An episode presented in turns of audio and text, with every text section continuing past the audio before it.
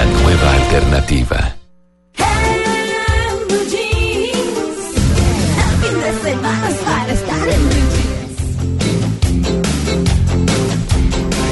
Hablábamos, Esteban. Está usted emberracada. eh, ¿Qué? Está emberracada con este tema que nos va a contar. Sí, sí, no, ¿sabe qué? Es es un poco indignante, pero yo creo que tiene que ver un poco con la educación. Hablábamos con Esteban ahora fuera del aire. ¿Cómo siguen aumentando las cifras del tráfico de flora en esta época, Increíble. sobre todo cuando traficamos con palma, que está totalmente prohibido en el país el tráfico de, de las palmas, precisamente porque Colombia es el país número uno en palmas a nivel mundial. Imagínense, tenemos la mayor cantidad de especies, nosotros tenemos 552 especies, somos el número uno, 161 especies en Colombia tienen uso, es decir, podemos usar las palmas en diferentes cosas, en artesanías, como lo hemos visto cuando recorremos muchos lugares de Colombia, pero nos excedemos un poco y por eso hay prohibiciones sobre el uso de ciertas especies de flora en nuestro país y específicamente de las palmas con toda la riqueza que tenemos. Hay que hablar de las unidades decomisadas, 13.533 unidades durante lo que llevamos de esta Semana Santa, las cifras taller entregada por la Policía Ambiental, específicamente quienes más sufren son la palma de vino con 6.261 especies y la palma de cera. El- Impresionante. Exactamente, nuestro árbol nacional, el hogar del, del, eh, del loro oreja amarillo, con 6.261. No. Imagínense, no, perdóneme, con 5.088 unidades No. son las más perjudicadas y sigue siendo Cundinamarca el departamento que más trafica palmas. Por eso hoy queremos hablar con una persona muy especial que ha venido haciendo un trabajo de conservación en el departamento y que es pupilo de un señor que se llama el señor Arnulfo. Ah, no diga. Y, eh, sí, señor, él trabaja en Cundinamarca con la conservación de la palma en eh, Cundinamarca y han hecho un trabajo muy bonito en sus fincas porque lo que ellos hacen es tratar de sembrar estas palmas y poder eh, reproducir las palmas y regalarlas en las diferentes fincas a las diferentes personas. De hecho, hacen un festival de la palma de cera real, que es una especie en Cundinamarca que está en peligro crítico de extinción y han hecho un trabajo muy interesante. Arnulfo Urquijo, de alguna manera, ha educado a muchas personas y tiene muchos pupilos que hoy en día están haciendo este trabajo. Y uno de ellos es Fabián Martínez, que es un biólogo y que está trabajando junto a, con otras personas en la conservación de la palma de cera real. Fabián, gracias por estar con nosotros en Blue Verde y hablarnos un poco de la importancia de la palma.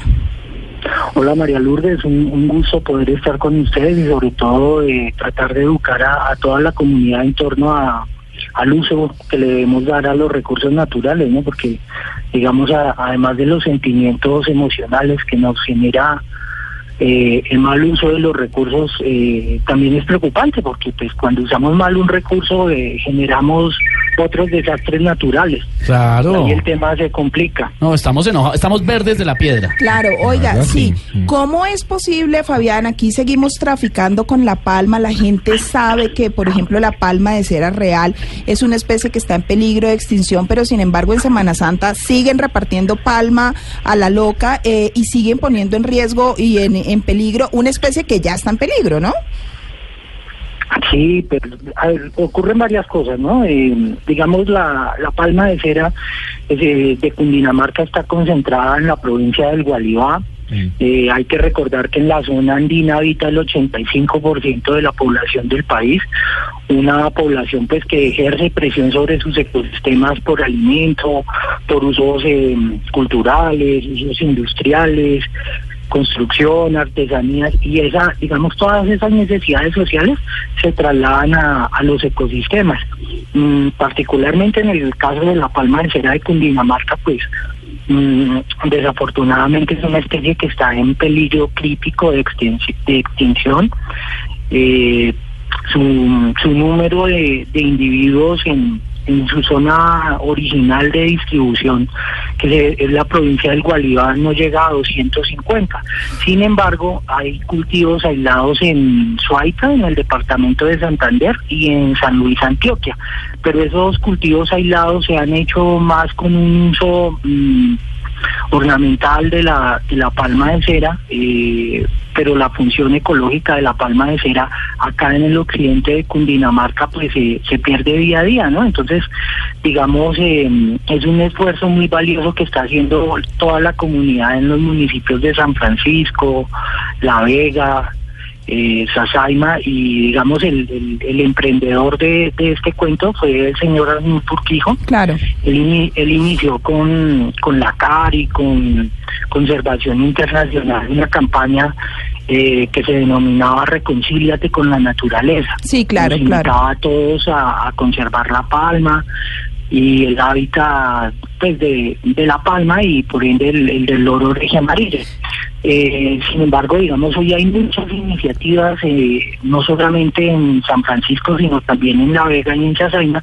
Digamos, en, en La Vega sobresale lo que se está haciendo en la vereda San Antonio, Claro. eh, que, que es donde particularmente nace el río Gualibá, el, el río que le da nombre a la provincia y hay muchas iniciativas de conservación. Lo que la gente normalmente hace, eh, pues digamos hay dos grandes poblaciones de, palma. Una que es en la finca del señor Arnold Turquijo y tiene alrededor de 85 eh, individuos. Claro. Y en la otra es en la finca del señor Oscar Cerrato que Claro. tiene 50 individuos y lo que se hace es repartirle semillas y palmas a la comunidad para que la siembren en En diferentes fincas. eh, espacios en la finca, sí, Claro. en zonas de potrero, en paisaje cafetero, en zonas de bosque eh, y se está evaluando actualmente gracias al apoyo de Oscar Cerrato, él tiene una fundación que se llama Palma de Cera, mm, el comportamiento de la palma en, en esos ecosistemas